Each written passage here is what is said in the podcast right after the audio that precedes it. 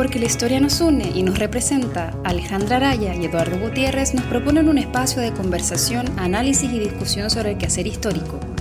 Quedan cordialmente invitados a tomar un café con historia.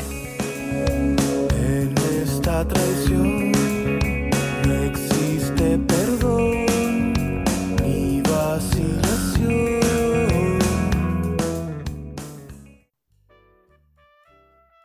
Hola cafeteros y cafeteras, ¿cómo han estado? Ha pasado un tiempo ya de nuestro formato de entrevistas extensas. Hola Eduardo, ¿cómo estás? Hola Alejandra, bien, bien, ¿y tú? Bien, gracias. Acá estamos tempranito grabando en un día de, de invierno con bastante sol, pero de ese sol que no calienta mucho, al menos acá en Santiago. Eduardo, ¿cómo está en Viña? Eh, el mismo sol, yo creo que aquí, bueno, entre brisa marina y, el aire y todo, no, está heladísimo. Sin, sin mi té yo no sobrevivo hoy día. Al menos es un aire un poquito más, más agradable que el de acá, me imagino. Bien, eh, hoy día eh, eh, tenemos una entrevista con Claudia Stern, a quien ya vamos a presentar. Claudia es actual doctora en historia, historiadora, eh, se doctoró por la Escuela de Estudios Históricos Villavets de la Universidad de Tel Aviv, investigadora también asociada del Centro de Investigación de Historia de la Vivienda en América Latina, el CEIBAL de la Facultad de Arquitectura de la UBA en Buenos Aires, Argentina, a quien agradecemos eh, que haya aceptado esta invitación. Bienvenida, Claudia, ¿cómo estás? Muchas gracias, eh, Alejandra, y muchas gracias, Eduardo, por la invitación. Eh, bien, acá yo estoy con 29 grados, así que eh, en el otro extremo casi de ustedes, pero bien, bien. Muy contenta de, de, de poder participar en esta entrevista. Sí, nosotros también la teníamos programada hace un tiempo ya. Bueno, para iniciar, Claudia, queríamos preguntarte acerca de lo que preguntamos a casi todos nuestros entrevistados, un poco de tu experiencia. Eh, preguntarte por qué elegiste la historia, ¿cierto? Sobre todo en, ya la etapa de posgrado, eh, ¿qué te enamoró de la historia? Eh, sabemos que comenzaste un poco por las comunicaciones, ¿cierto? En el pregrado, cuéntanos un poquito cómo fue eso. Eh, sí, en realidad, yo creo que en perspectiva no, no, fue un camino planificado, ni mucho menos. Eh, se dio así. Y cuando yo terminé mi, mi, mi, primer título, que lo estudié en Chile, eh, la verdad es que lo que yo tenía ganas de hacer acá no, no se hacía. y entonces empecé a explorar posibilidades de, de maestrías en otras partes, pero esas maestrías tampoco eran tan rebuscadas en realidad que tampoco, eh, tampoco te, como ninguna llegó a un puerto hasta que encontré eh, nada que ver eh, con lo que yo tenía pensado hacer en esa época, em, una maestría en, o sea, en realidad esa época toda mi, mi, proyección, digamos, iba un poco más como para eh, hacer una maestría de administración de, de, ONGs y dedicarme también en esa época, yo estudié comunicación social, pero esa licenciatura tenía eh, el grado de publicidad.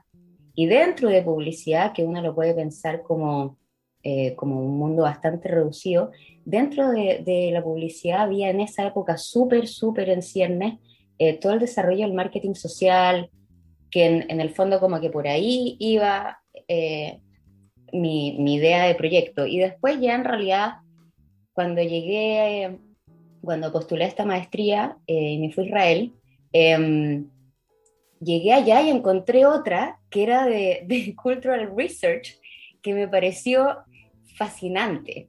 Y al final terminé haciendo esa. Y la verdad es que yo tenía temas de investigación. Eh, bueno, fue bien desafiante porque si bien yo tenía una base de idioma, la maestría era en hebreo, eh, y el hebreo académico es distinto de, digamos, bueno, todos sabemos lo que significa el, el idioma académico del idioma cotidiano. Eh, y la verdad es que tuve la fortuna de, bueno, también como era una escuela de estudios culturales, eh, había una apertura hacia, por supuesto, eh, el resto de los idiomas y qué sé yo. Y como yo tenía tema, empecé la investigación prácticamente el segundo semestre en paralelo a, los estudios. Em, y cuando fue mi último semestre, eh, ahí ya estaba tomando ramos, digamos, de otras disciplinas que estuvieran vinculadas directamente con temas que me interesaran a mí. En realidad fueron súper generosos de darme absoluta libertad como para que yo eh, pudiera explorar lo que a mí me interesaba lo que tuviera como mayor fruto, digamos, en, la investigación como resultado al final.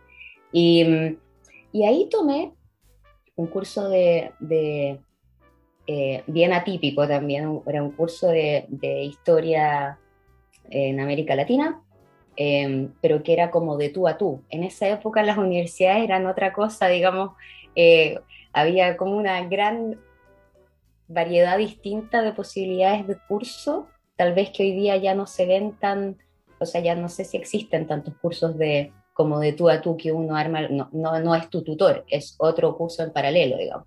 Bueno, y así se dio, eh, y después yo empecé a trabajar en la universidad, pero no quería, no estaba interesada en hacer el doctorado en realidad. Eh, pero la verdad es que como que todo se diga así yo seguía teniendo una lista de temas, pero le estoy hablando así como muchos años atrás. Em, y, y después, bueno, empecé el doctorado eh, con este tema sobre clase media. La verdad que la forma en cómo llegué al tema fue en, este mismo curso de maestría que tomé, yo leí ahí el trabajo de David Parker eh, sobre los empleados en, Perú, que es el que trabaja eh, de forma muy contundente, digamos, el tema de la decencia y el tema de la idea de casta también en la identidad eh, de los empleados en Perú. Y, fue como toda una inspiración. Y ahí empecé a explorar qué había eh, en la historiografía chilena en realidad, escrito sobre, y la verdad es que había bastante poco, y de lo que había también, eh, habían enfoques bastante problemáticos en términos de estudio de clase media, digamos, y esto lo estoy diciendo de, en perspectiva, pero en ese entonces ya habían como aspectos de que resultaban tal vez ciertos problemáticos de alguna forma porque, porque no respondían a un estudio de clase media propiamente tal visto desde la historiografía. Y bueno, y también yo creo que, que el hecho de, estar tan lejos de tu objeto de estudio eh, y también, o sea, no lo vamos a disfrazar, el estudio de las clases medias no es que despierte un interés rimbombante, uno tampoco tiene mucho, eh, ahora sí, pero, pero en ese entonces como con quién generar como eh, comunidad académica, digamos.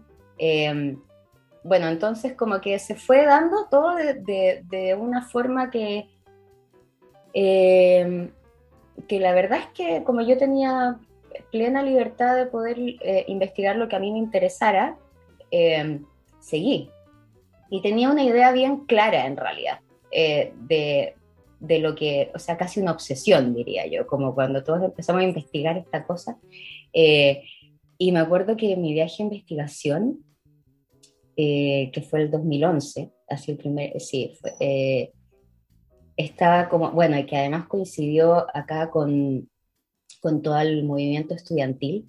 Eh, o sea, era, era un clímax, porque usted imagínense, yo nací en el 80, entonces de repente llegar a Chile y, y ver esto tan como tan inspirador en realidad y familias completas en las calles sin miedo, eh, expresándose en esta mezcla como de hacer historiografía y trabajo de campo en Chile después de mil años, guay, no dejaba de ser como, digamos, yo creo que como una especie de inspiración y como decir, bueno, hay, hay como un asidero también social para poder seguir, porque en el fondo cuando uno produce conocimiento, eh, y yo creo también que eh, por el tipo de fuentes que yo ocupo y el énfasis también que le doy al, al, testimonio oral, eh, hay, como, hay como una agenda detrás. Bueno, el historiador siempre tiene una agenda detrás, pero yo creo que acá hay, como tal vez una, una, agenda tal vez como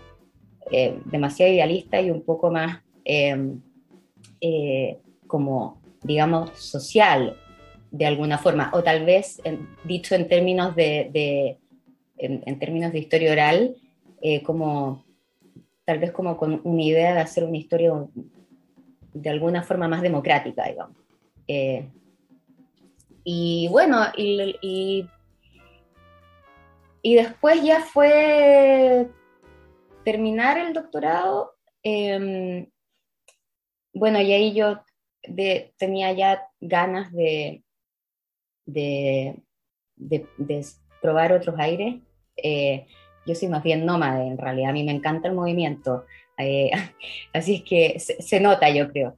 Eh, así es que en realidad, bueno, después ya me fui, terminé, me fui, me fui a Granada a hacer un, el primer postdoctorado, que ahí en realidad trabajé la parte, la parte como más étnica de, mi investigación, que en realidad está vinculada como los nuevos estudios étnicos, eh, donde yo trabajo siempre desde la clase media, eh, la experiencia de, árabes y judíos chilenos, eh, principalmente. También he tomado otros colectivos, pero principalmente eso. colectivos de inmigrantes me refiero. Y, y después ya me fui a, Berlín a hacer, a, hacer mi otro postdoctorado. la, idea, eh, la idea de ese postdoctorado era empezar mi nueva investigación. Em, también con, bueno, obviamente se me fue de las manos eh, como son estas cosas y además que igual también la, esta cosa de estar contra el tiempo y que está esta presión de que hay que publicar. Y la verdad es que yo me tomé un tiempo bastante considerable en publicar. Eh, en un principio también pensé en publicarlo en inglés, eh, pero la verdad que me parecía, no, no, me sentía del todo, en realidad era escribir el libro de vuelta, eh, publicarlo en inglés. Y, y, por otra parte también, no sé, me parecía que era importante que este libro fuera publicado en Chile, en castellano, y que estuviera para la gente porque este es un libro, me estoy saltando todo, pero estoy hablando directo libro, en realidad es que este es un libro como eh, que habla de todos, digamos, eh, y que es un libro como que tiene al margen del aspecto más académico, es un libro también como muy íntimo, eh, que retrata como muchas intimidades de gente que vivió la época. Entonces yo creo que como que por ahí también eh, la verdad que yo lo, lo dejé descansar bastante eh, y sí estuvo como dividido en tres etapas, digamos. La primera fue eh, convertir la tesis en libro. bueno, obviamente esto todo fue un proceso ongoing, o sea, no es que la convertí, tipo, en Granada empecé, después en Berlín ya seguí y lo tocaba después ya como una vez al año y también ir agregando la, la historiografía nueva que iba saliendo y también incorporar lo que, lo que no pude incorporar durante el doctorado, en realidad porque, bueno, porque ustedes que están en sus procesos de investigación saben bien eh, que de repente uno tiene puesto el ojo en ciertos temas, pero sabe que no va a llegar en esa instancia a poder desarrollarlo. Y como es esta cosa, que uno llega al tema cuando, cuando ya está como en un nivel eh, como que, que lo puede, o sea, que está en capacidad de poder desarrollarlo en profundidad. Eh, y bueno, y así en realidad el libro terminó tomando la, forma que tomó, o sea, es la misma forma, pero digamos como con los agregados que, eh, que me parecían contundentes respecto a, a, las clases medias y sus elasticidades, eh, sin perder de vista en realidad que, que el énfasis es siempre hacia la, la clase, ¿no? Y, y bueno, y después ya, eh, la verdad es que yo después de eso me fui a, a, mi otro postdoctorado de Edimburgo, em, que ellos tenían un tema eh, muy específico de investigación para ese año que encajaba perfecto con, eh, con, lo que yo quería trabajar justo en ese momento de, de esta, de mi nueva investigación. Em, así es que bueno, se dio todo de forma tal que la cosa fue, em, fue fluyendo y estuvo como siempre así, bueno, entrelazado como es la historia en realidad. Y, y por otra parte también, eh, el, el, epílogo, que fue como lo último que escribí en realidad del libro, como que uno siempre tiene, espera un momento tal vez como para, para, escribir el epílogo, obviamente el epílogo original estaba pensado como eh, para introducir la conexión em, entre la investigación de, entre el cielo y el suelo y la investigación de trauma cultural del 70 al 90. Y bueno, y justo ocurrió el, el o sea, no sé justo, pero... Eh, se dio que pasó el, estallido social y que fue así como un evento histórico, digamos, no menor. Eh, bueno, en nuestra sociedad ustedes lo pudieron vivir desde allá, se imaginarán lo, o pueden dimensionar tal vez lo que, lo que significa vivir algo así, más como historiadores, desde fuera. O sea, es como que la verdad que, tremendo en realidad. Em, fue, fue, impactante, o sea, todo el... De, hecho nos pasó, y eh, no, no, hemos parado un poco de vivir en, en eso desde que, desde que ocurrió. Eh, Claudia, desde ese mismo punto, el, no, no, quiero eh, avanzar mucho más en el, en el, tema de la tesis sin referirme a un, tema que mencionaste, ¿cierto? Em, particularmente sobre tus estudios. Hace un par de semanas hicimos un en vivo en Café con Historia eh, hablando justamente de lo que es estudiar eh, estudios de posgrado, ya sea máster, ya sea doctorado. Y es raro, no sé si la palabra es raro, pero es, poco frecuente que alguien diga, no, yo fui a hacer mi magíster o mi doctorado a Tel Aviv, por ejemplo. uno siempre piensa, no sé, Estados Unidos, Francia, España, en, ese mundo un poco más occidental. ¿Cómo fue para ti, o sea, cómo tomaste la decisión en primer lugar de irte a Tel Aviv? cómo fue enfrentarte, por, como tú dices, al idioma académico, pero al mismo tiempo al idioma, eh, al, idioma común del, día a día, las lógicas académicas, eh, ¿cómo, fue tu, comparación versus Chile? ¿Cómo fue eh, vivir como estudiante en, Tel Aviv? Oye, sí, súper buenas preguntas en realidad, porque tampoco es que se da que uno pueda hablar de, de, estas experiencias que son, claro, efectivamente tan raras, o sea, no, no raras, pero como distintas tal vez o menos convencionales. Y además también lo otro, claro, yo estudié cosas, eh, o sea, como disciplinas tal vez todas complementarias, es que uno lo mira como desde así un eh, eh, bigger picture, pero, pero son todas bien distintas de alguna forma, aunque convergen. O sea, comunicación social, yo creo, y, y tengo que decir esto, la base de, la educación universitaria en Chile, los profesores que yo tuve en Chile, y em, bueno, y la forma en cómo estaba diseñado el título en, esa época, con eh, cuatro años y medio, tesis, etcétera, eh, me dieron una formación solidísima, eh, no menor en realidad. Y después cuando, cuando llegué a, a estudiar Israel, ¿por qué Israel? Bueno, porque yo en realidad tenía la intención de, ir a hacer una maestría en museología en Barcelona, nada que ver. Eh, pero era la única que le quería dar, o sea, que le quería hacer. Y ya me habían avisado, no, ya no, no va. Eh, y bueno, y también eran otras épocas, o sea, estamos hablando de, del año 2003, 2004, o sea, eh, cuando, no sé, tal vez era moverse tal vez no era tan, tan, era menos fácil que ahora tal vez. Eh, o no estaban tampoco tantas las posibilidades, como las comunicaciones también eran distintas, o sea, era todo distinto. Eh, a ver, ¿por qué me fui a Israel? Bueno, yo porque eh, soy judía, yo estudié en el Instituto Hebreo, en la época en el que colegio, en el que mi colegio se hablaba hebreo, entonces teníamos o sea, yo salí del colegio con una base de hebreo, hablo hebreo, para mí el hebreo, viví 11 años en Israel, para mí el hebreo es una lengua madre, eh, digamos. Hoy día lo puedo decir como casi con propiedad, porque después de haber pasado por la universidad es otra cosa.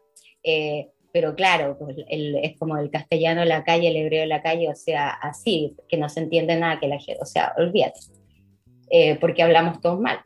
Pero bueno, Eh, ¿Por qué Israel en realidad? Porque, bueno, como Barcelona no se dio, em, suena súper fácil contarlo así, pero en ese minuto, bueno, como que buscando también. Em, yo, yo, en esa época había hecho, cuando salí de la universidad, em, había estado haciendo un diplomado de, de, gestión cultural en la católica, que era como eh, tal vez de lo poco que había acá en esa época en realidad.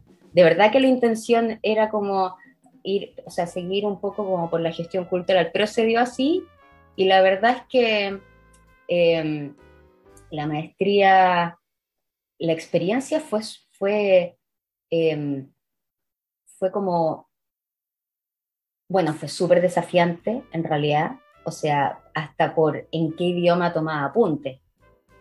Eh, y, y, todavía sigo escribiendo mezclado los tres idiomas. Eh, porque hay cosas, el hebreo es un idioma precioso, un idioma moderno y es muy exacto. Entonces hay palabras, y sobre todo en el mundo del historiador, que uno trata de decir todo en palabras, el hebreo tiene una precisión que tal vez en el castellano que es tan pomposo no, no se encuentra. Entonces, yo hasta el día de hoy estoy así como eh, struggling, o sea, buscando, así como peleando a encontrar el significado justo de la palabra en castellano, el equivalente como para poder darle ese peso a, lo que no quería decir. Eh, pero bueno, en general, sí fue una experiencia distinta en realidad. Pero, pero la verdad es que para mí, o sea, Israel siempre ha sido un lugar, yo tengo doble nacionalidad, Israel siempre ha sido un lugar eh, muy familiar y, y, la verdad es que, o sea, es mi casa en realidad. Eh, pasó mucho tiempo, tipo yo hice, o sea, la maestría ahí, el doctorado, ahí también trabajé en la universidad 10 años, o sea, es como también en un periodo, eh, en un rango de edad en el que, que, es como bien determinante, digamos, porque es cuando uno sale a la universidad, no sé, yo me fui a Chile a los 24, eh, entonces todo ese periodo hasta, lo, hasta terminar el doctorado, em, claro, lo viví con amigos, familia, digamos, que están en la misma que tú, eh, y fue una experiencia fantástica, preciosa, increíble, con todo lo difícil que puede llegar a ser eh, ir a perder la inocencia en un lugar como es Israel, ¿no? También desde un lugar como, eh, digamos las cosas como son. Yo crecí en una burbuja, digamos. Eh, bueno, como cada uno crece en una burbuja y de repente llegar a, a, a Medio Oriente, aunque sea igual súper occidental, igual al final del día es Medio Oriente, la verdad que resultó fascinante, en realidad. Complejísimo también, porque vivir en una zona de guerra no es fácil, eh, para nada, y también porque te genera, bueno, por supuesto que cuando uno no, no, no es indiferente eh, a lo que pasa a tu alrededor, eh, te genera mucho conflicto, en realidad.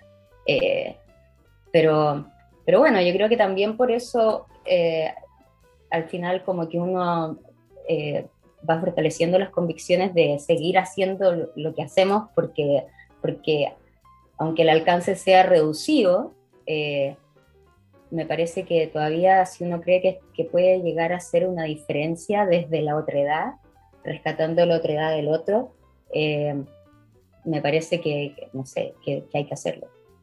Em, sí, sin duda, Claudia, es súper eh, interesante también cómo se va construyendo investigación a partir de esa otredad, eh, de la lejanía, de las distancias, sobre todo si tú elegiste un tema que eh, tiene que ver con la historia de Chile. Y en ese sentido, te quería preguntar un poquito cómo fue el proceso de la, de la, tesis doctoral, ¿cierto? Cómo hacer la tesis estudiando actores a distancia, esta lejanía, cómo accediste a las fuentes, cómo fue esa experiencia del archivo, de tus estadías acá, de tomar testimonios acá, ¿cierto? Eh, haciendo distintas visitas, me imagino. ¿Cómo, cómo fue ese proceso? Eh, hoy fue, bueno, sigue siendo en realidad. Para mí ir a Chile es investigar, o sea, por supuesto era llegar a la casa porque está la familia, qué sé yo, eh, pero es investigación. Y en realidad yo creo que, que cuando, así en primera instancia, cuando yo la verdad es que siempre dije, bueno, como que la idea era seguir investigando, o sea, hacer algo vinculado con Chile porque es como uno siempre va a tener la excusa para volver. y yo creo que es importante tener, no necesita excusa, yo menos, pero es importante como poder mantener ese, a mí me resulta importante desde entonces poder mantener como ese vínculo, a pesar de no tener como ningún vínculo, digamos, académico con Chile, porque eh, la verdad es que mi, o sea, yo toda mi, mi educación de posgrado es Tel Aviv, eh, y, y, la hice como, o sea, sí, como israelí en realidad, y todos mis, mis financiamientos fueron fondos estatales de allá, de la universidad, eh, universidad pública. sí, entonces como que tal vez como desde ese lugar mi experiencia sea un poco distinta a, investigadores que investigan Chile, pero que van afuera con, con, otro tipo de financiamiento, como estas becas Chile, eh, qué sé yo. Eh, ahora, sobre el trabajo de campo, eh, bueno, imagínense en esa época cómo era, o sea, en, en esa época yo diría el 2011, memoria chilena, que por ejemplo, por dar una referencia potente de los recursos que nosotros como investigadores contamos con hoy en día, ya en ese entonces tenían una digitalización no menor. Eh, pero habían ciertas fuentes que, o sea, que en el fondo cuando uno planea un viaje de investigación contra el tiempo, en un lugar en el que uno tampoco eh, maneja o, sabe cómo funcionan los archivos. O sea, cada archivo es un mundo, todos sabemos, digamos. Eh, fue bien, fue, sí, fue bien desafiante como por el tema del tiempo, pero al final, bueno, lo extendí, o sea, la idea era estar tres meses, al final me quedé cuatro en realidad, porque me parecía que, que como que había una madurez de pensamiento que había que alcanzar y que no tenía sentido apurarla eh, no sé, yo puedo entender que haya una carrera contra el tiempo eh, porque las exigencias del mercado, si uno lo quiere poner entre comillas de esa forma, son así, son reales. Pero cuando uno produce conocimiento, hay tiempos que nos trascienden y hay tiempos que son de investigación y hay tiempos y distancias respecto a, a nuestra investigación que son cruciales para el resultado. Eh, que en realidad no es tanto el resultado final, yo creo que acá, para mí por lo menos, es todo el proceso, eh, más que comprobar tu hipótesis al final del día si uno lo quiere poner en términos como banales y simples. Eh, y el archivo, la verdad es que yo lo disfruto un montón. fue una tremenda experiencia. Ese, ese viaje que fue como el viaje de investigación grande y largo, fue fantástico en realidad. Eh, primero porque, bueno, fue ir encontrando en cada lugar eh, también como todas las sorpresas que uno se encuentra y, las no sorpresas, porque como que, no sé, en, esa época uno llega como con estas eh, especies de preconcepciones de, lo que uno cree que iba a encontrar y al final nunca encuentro, yo tenía como una obsesión por encontrar la autoproclamación de clase. Y ya, pero era así, o sea, uff, casi que darte con la frente contra la pared. Y eh, la verdad que fue, fue fantástico. Em, mira, la Biblioteca Nacional, yo siempre que en todas partes que puedo digo, me parece que es un lujazo. Además que es lejos uno de los lugares más precioso que tiene Santiago eh, en términos de, edificio. Y su gente también, eh, nada que decir, siempre en sintonía con, con nosotros. Eh, fantástico. El Archivo Nacional también impecable. la Biblioteca del Congreso. yo trabajé también bastante la Biblioteca Gabriela Mistral de Ñuñoa, en el Liceo Manuel de Salas, que me abrieron las puertas. la verdad que y durante años también seguí yendo y, intercambiábamos información en realidad. La verdad es que eh, fue súper... Y, también en esa época, eh, por ejemplo, estaba el Museo de la Historieta, em, que quedaba en un sitio en Yungay, por ahí, eh, y que estaba abierto solo el fin de semana. Bueno, y, ahí con, con, Mauricio García, por ejemplo, que que máximo él en realidad. Yo al final terminaba yendo en la semana mientras estaba en la biblioteca a su oficina y terminaba compartiendo así eh, documentos ahí y después más el fin de semana en el CITE. O sea, era como a, mucho pulso. Eh, tampoco había bastante, había ya digitalizaciones de cosas, pero, pero no, eh, esto fue, además como yo tampoco soy muy tecnológica, esto fue absolutamente arcaico desde todas sus formas, yo todavía tengo mis cuadernos de investigación que llevo a todas partes, donde está todo escrito ahí, o sea, como, como bien vieja escuela en realidad. Sí, la, yo otro día le comentaban, creo no sé si le comenté Alejandra, tengo una, una, una, pila de libreta ahí llena de anotaciones perdidas. Eh, oye, súper interesante lo, lo, lo, que comenta, digamos, el, esta búsqueda, ¿cierto?, de distintos, no solamente de archivos tan tradicionales como el Archivo Nacional, la biblioteca, la, el Museo de Historieta, que lamentablemente ya no existe, ¿cierto? Era un, era un bonito lugar, yo me acuerdo, lo conocí como justo dos meses antes que cerrara, así que alcancé a conocerlo para decepcionarme que, no iba a existir más, pero eh, son interesantes lugares para buscar justamente este, este sujeto, ¿cierto? Que, que, que, tanto te interesaba.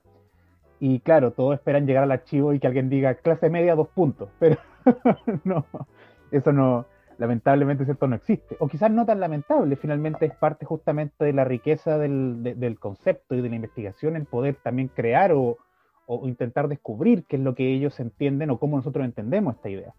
Bajo esa misma premisa, digamos, no te voy a preguntar qué es la clase media, porque eso es meternos en un, necesitamos dos podcasts más solamente para desarrollar ese tema.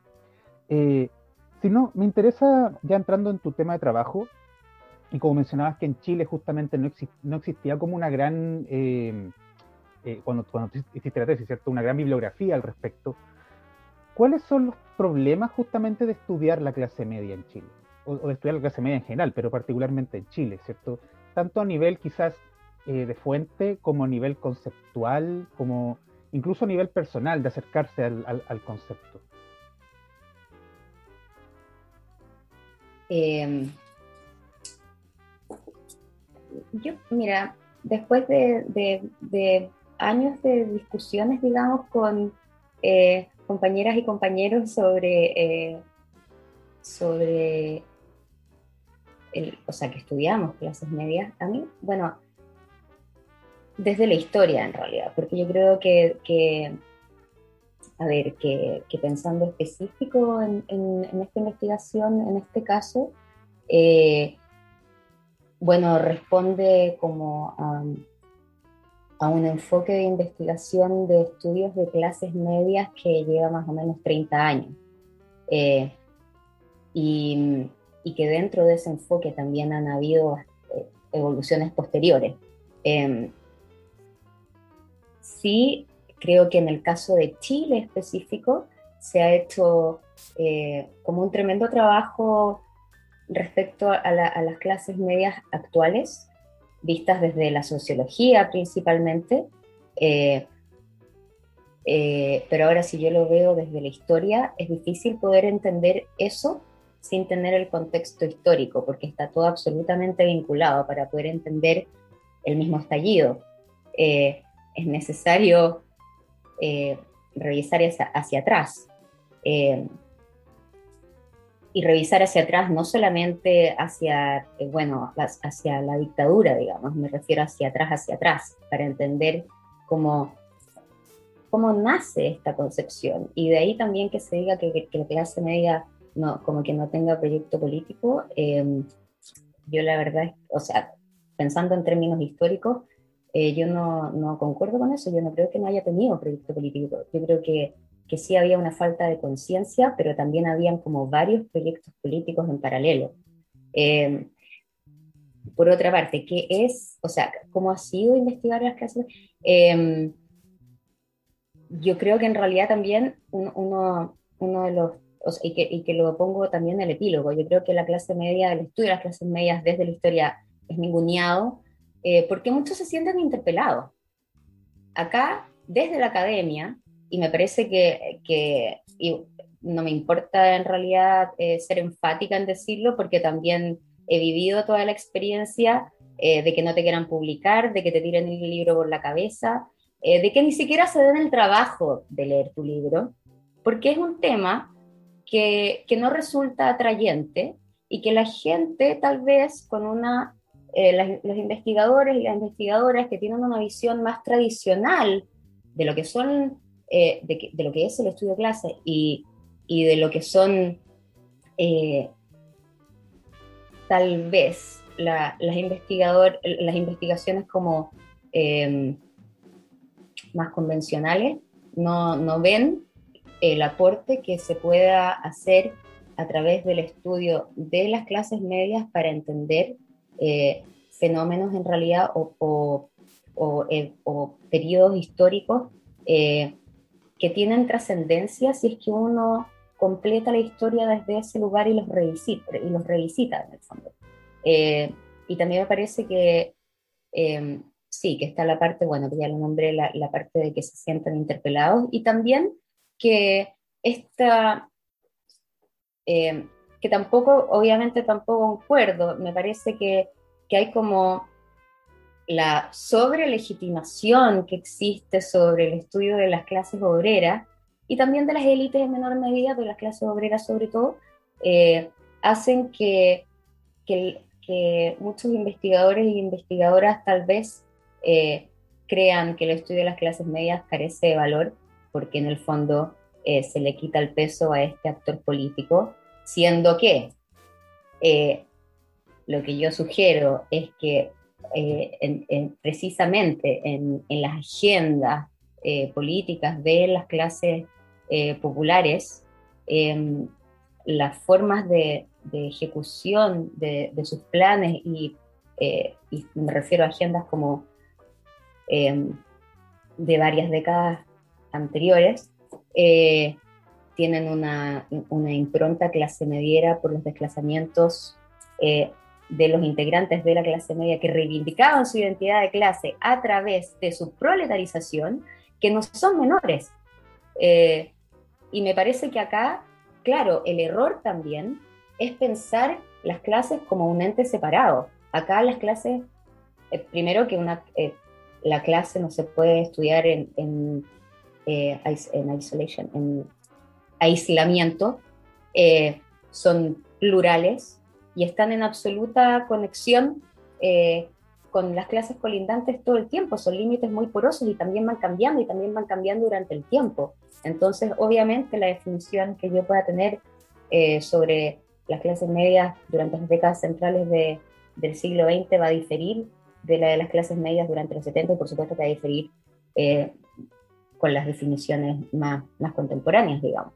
Pero, pero sí, creo que esos tres factores en realidad. Eh, por una parte, que se siente que, hay, que, hay, bastantes investigadores que se sienten interpelados por el, por el tema, por su propia posición de clase al analizar la, la clase. Eh, por otra parte, también la como sobre legitimación eh, sobre el estudio de, de, las clases colindantes y también el, el sesgo al pensar en el estudio de clase eh, y no hacerlo en, en, absoluto, como en absoluto vínculo en realidad, siempre en relación, porque son relacionales. Y eso yo creo que también ayuda a entender eh, la evolución de los mismos procesos de, producción y de las relaciones de poder, bueno, y de las formas de democracia y también de las agendas valóricas. Eh, bueno, es como un todo en realidad. Claro que sí, sí. Bueno, hemos estado hablando ya unos minutos un poco de, de la clase media en Chile y me gustaría mencionar, por supuesto, eh, el estudio, el trabajo de, Claudia recientemente publicado por RIL Editores, el libro Entre el cielo y el suelo, las identidades elásticas de las clases medias, Santiago de Chile, 1932-1962 es un libro de este año, 2021, eh, recién salido del horno, recién presentado, ¿no? Eh, a partir del cual vamos a ir hablando también en los próximos minutos. Y respecto de, este trabajo, ¿cierto? Que es un poco la, la, tesis doctoral de Claudia, ¿cierto? Y también parte de, los estudios postdoctorales. Eh, preguntarte un poquito por un concepto específico que tú ocupas sobre las clases medias, que son estas identidades elásticas, que creo que es como el gran aporte de, esta investigación, ¿cierto? Eh, y ya lo hemos dicho un poco, ¿cierto? Es un concepto complejo, algunos dicen que casi indefinido, ¿no? precisamente por estas porosidades también que planteaba Claudia. Pero más allá de buscar una definición exacta, ¿cierto? Categórica, taxativa, preguntarte cómo, cómo fueron esas clases medias de este periodo, ¿no? ¿Qué características específicas tenían, ¿cierto? Eh, eh, cómo, cómo, se definían, cómo se significaban, ¿no? Eh, cómo eran esas identidades del ir y venir, ¿no? De, como en esta metáfora del elástico.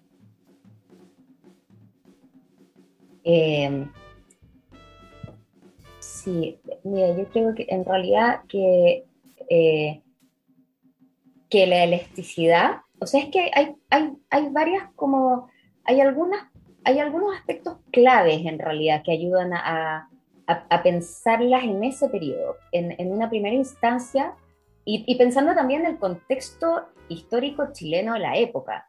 O sea, no nos olvidemos que eh, los efectos de, la crisis, de la crisis del 29, eh, el gobierno del 32, que fue lo que propició también, eh, bueno, que terminó bastante en, situación bastante compleja, pero que fue lo que propició la apertura del manual de salas por una parte, eh, bueno, la construcción del Estado Nacional por otra también. O sea, pero sin meterme al, al, al, al desarrollo y la evolución política de esa época, quiero volver un poco a, los aspectos fundamentales de, él, que a mí me parecen eh, fundamentales para poder entender este, estas tensiones y la forma en cómo se van generando las sensibilidades de clase, porque lo que yo sugiero es que en esa época florecen las sensibilidades de clase.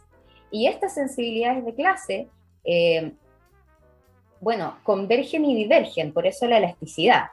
Eh, por una parte, hay, hay una diferencia intergeneracional entre, digamos, pensando los núcleos de, clase media, padres e hijos. Eh, y también a la vez hay diferencias intrageneracionales, que son diferencias intersectoriales, si es que uno los, los, quiere mirar a través, por ejemplo, de lo que yo definí como estas taxonomías de clase media como el chileno integral, el chileno cumplidor y el chileno abnegado, que podrían eh, visualizarse como los tres perfiles principales que, son distinguibles en, la época y que tienen también a sus pares las chilenas, pero también acá eh, se suma esta otra tensión que también resulta clave, que es inter, eh, o sea, que es, digamos, intergénero.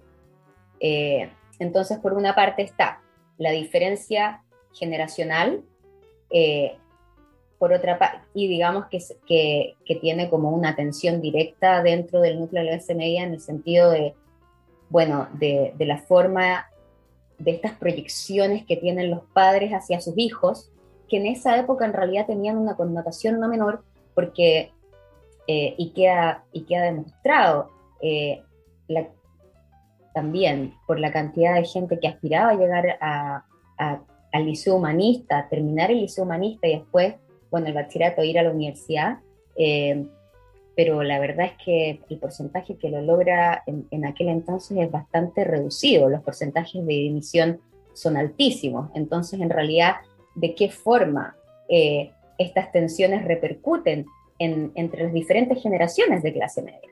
Eh, dentro de, o sea, no, no son menores, me parece que acá el tema de la juventud resulta crucial para entender también la evolución posterior de la clase media.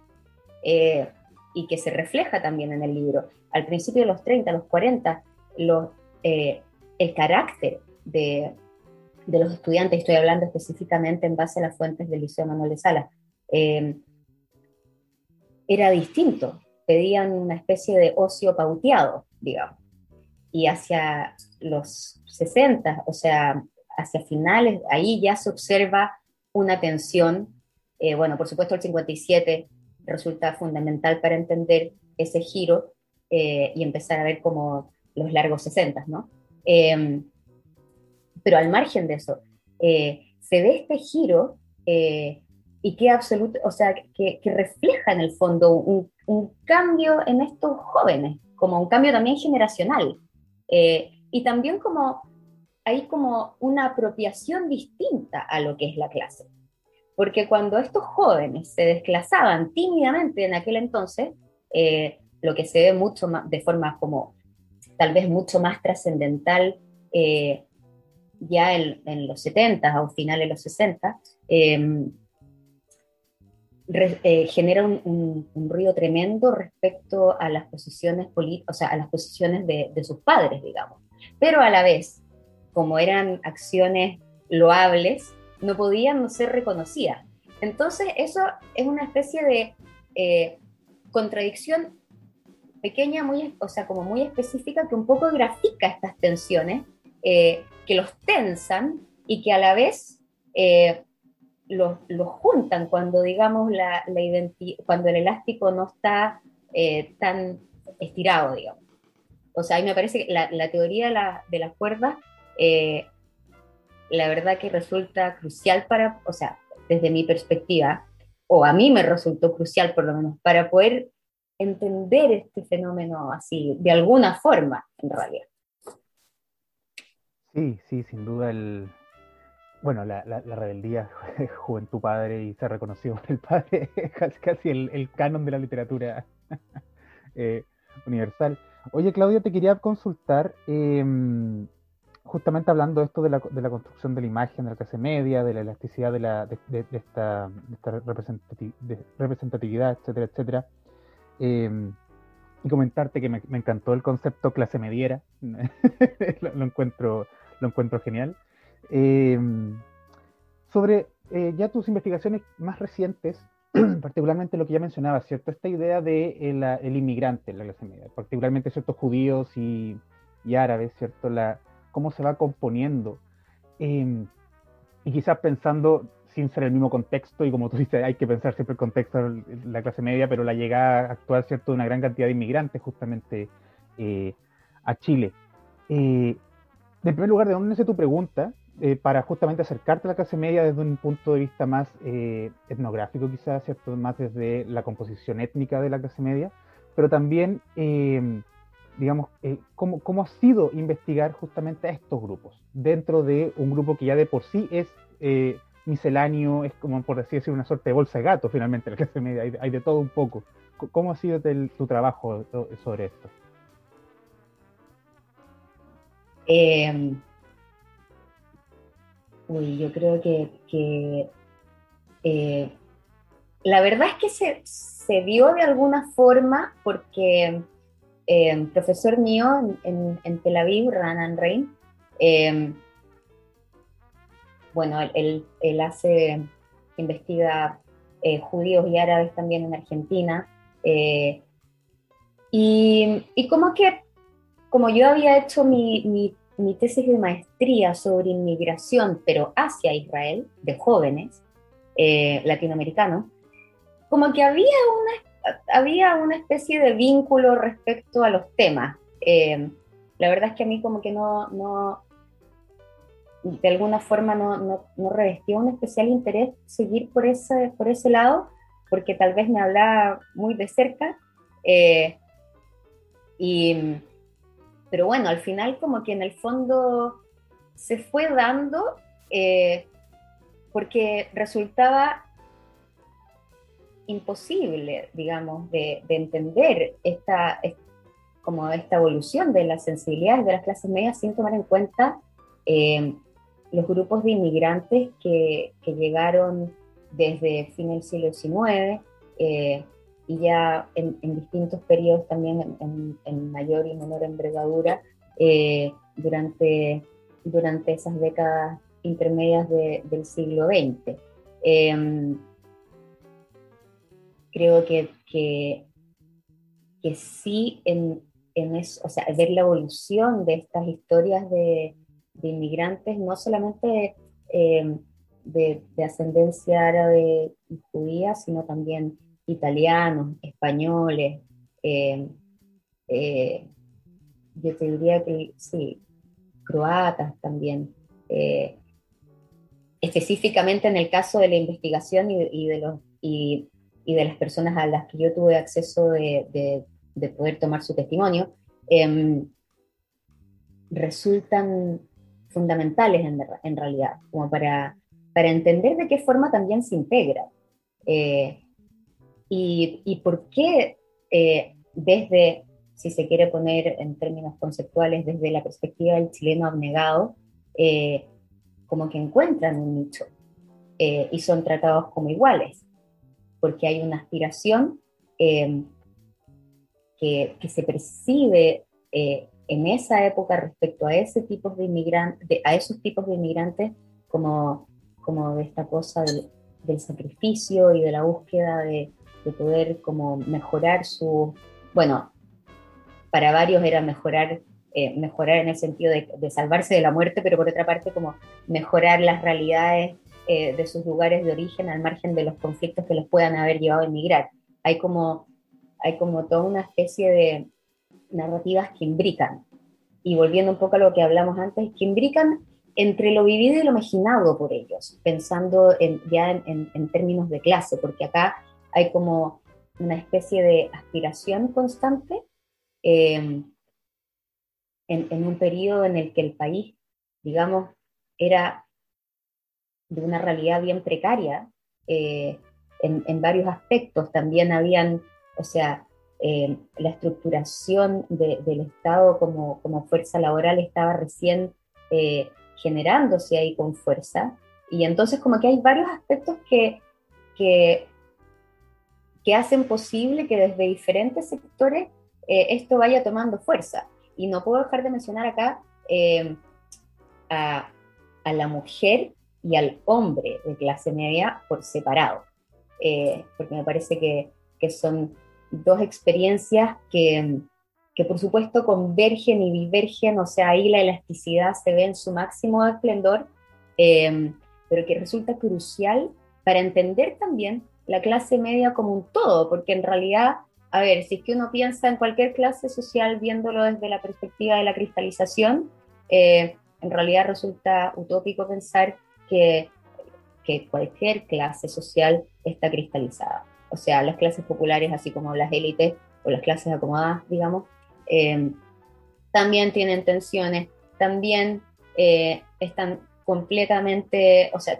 tienen estas, estas contradicciones entre sus diferentes sectores, eh, son absolutamente heterogéneas y tienen también, que no es menor, muchos aspectos en común, como las class commonalities que yo digo, y, las peculiaridades, ahí eso también es fundamental en el momento eh, de pensar en las clases desde, desde mi perspectiva, obviamente, eh, que es enfocarse en los aspectos comunes que hay de clase y, y, a las peculiaridades o particularidades de cada caso.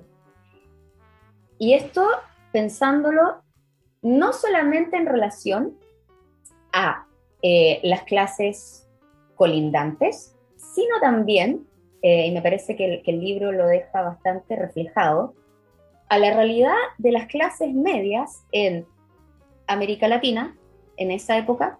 Eh, este libro está en absoluto diálogo con lo que pasa en las clases medias en ese entonces, desde, sus diferentes sectores, con Perú, con la Argentina, en menor medida con México, con Brasil y sí, me parece que, sería eso principalmente, como principalmente en, y con, no, se me está olvidando mi gran amigo y compañero, colega Ricardo López con Colombia. Años, años de discusión sobre clases medias. Bueno, y también aprovechar de comentar, estamos editando una contribución con Routledge eh, en las Series of America Studies, eh, no menor son 22 artículos eh, reviewed en un volumen que estamos editando con Mario Barbosa y con Ricardo López Pedreros, eh, que va a salir ahora en unos meses más, em, que es un nuevo volumen sobre clases medias y eh, habla sobre subjetividades, genealogías y prácticas, clases medias en América Latina. Y, y este libro en realidad em, bueno, abarca, tiene contribuciones de, varios países, eh, Bolivia, Perú, Chile, Colombia, Argentina, eh, Ecuador, Brasil, México, Costa Rica. bueno, seguro se me están olvidando, pero, pero en el fondo a, lo que voy acá es que, es que todas estas formas de, pensar la, la clase media eh, como objeto de estudio historiográfico. En el caso del estudio, en, este caso específico, em, permiten, o, a mí en el fondo me han permitido eh, explorar la, historia nacional desde un lugar absolutamente distinto, en realidad.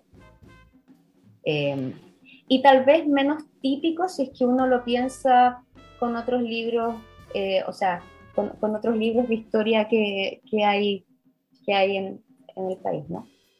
Claro, claro que sí, sí. Bueno, de, todas maneras, Claudia, ya vamos llegando un poquito al final de la entrevista.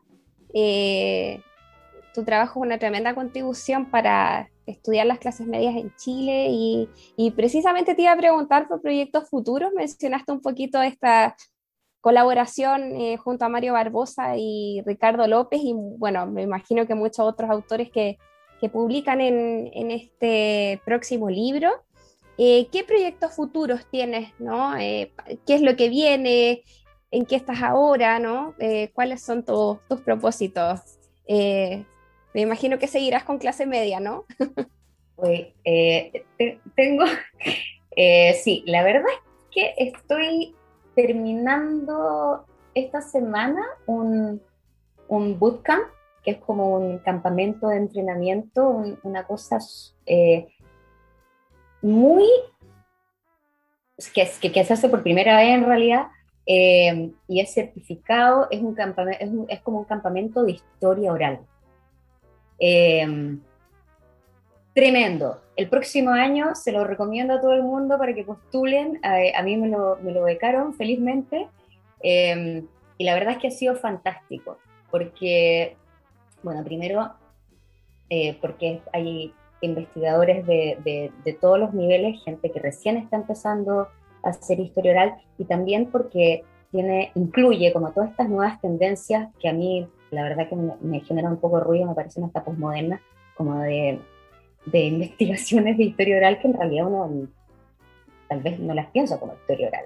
Eh, pero bueno, eh, ha sido una inspiración en realidad. ¿Y en qué estoy en este minuto? Estoy, eh, bueno, en agosto doy el, curso todos los años en, en, Buenos Aires, que este año va a ser virtual, el seminario sobre historia de las formas de habitar sobre las clases medias en América Latina siglo XX.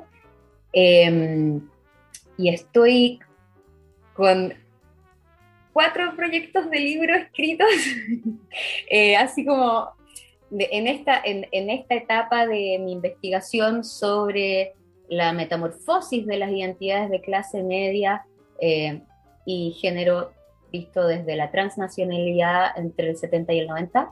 Em, y, la verdad es que todavía no sé cuál de todos los proyectos va a ganar. Eh, me imagino el que se gane los fondos,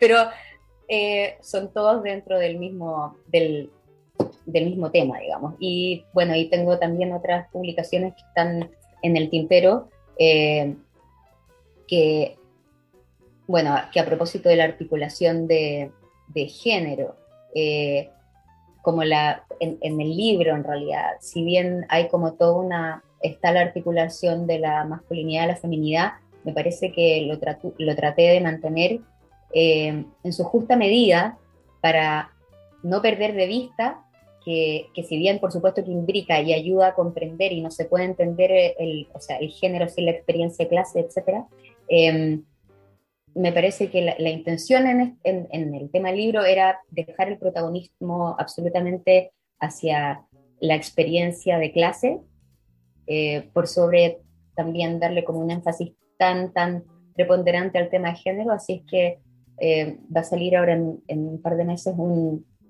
artículo específico que trata la, eh, bueno, toda la, la articulación de la masculinidad entre el 32 y el 52 eh, visto específicamente de, desde teorías de la masculinidad. Y sobre la investigación más actual, em, sí, bueno, no, no, me resultó imposible abandonar a, los chilenos integrales en realidad eh, y, la evolución de estos chilenos integrales. Em, yo creo que, que, también es un buen momento como para, para reconocer a toda esa gente que, que ha cooperado por años eh, de forma desinteresada en realidad con su testimonio.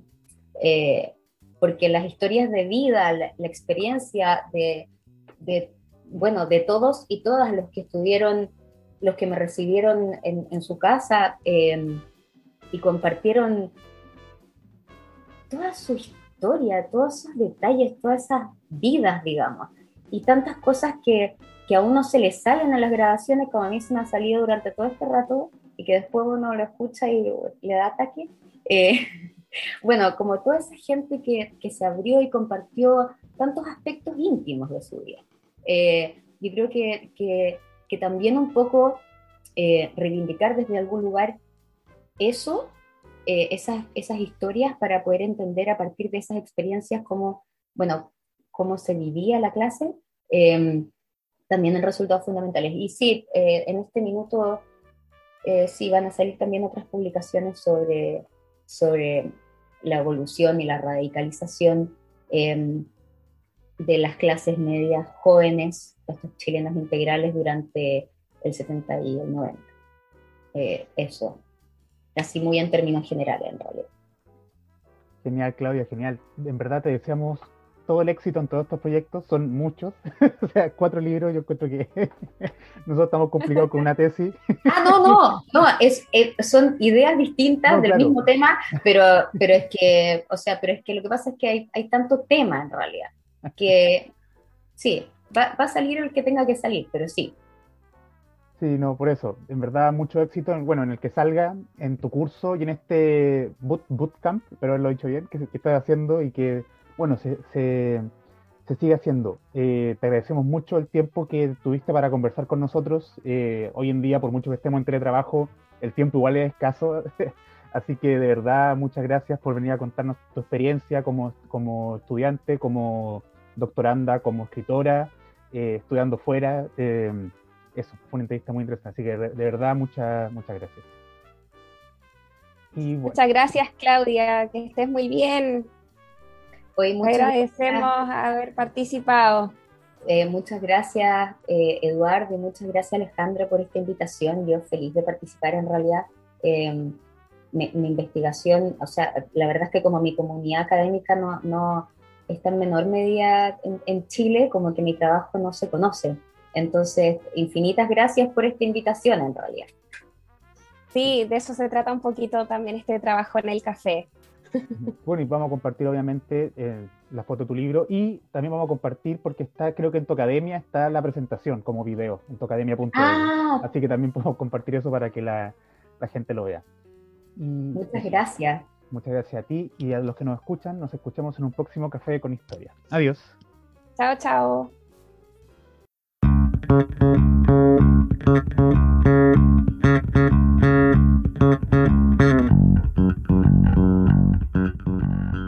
por hoy el café se ha terminado, pero Alejandra y Eduardo los esperan en una próxima oportunidad con una nueva conversación para tomar otro café con historia. Les recordamos que las ideas y opiniones vertidas en este programa son de exclusiva responsabilidad de quien las emite y no representan necesariamente la opinión de Café con Historia. Te perdón, mi vacilación.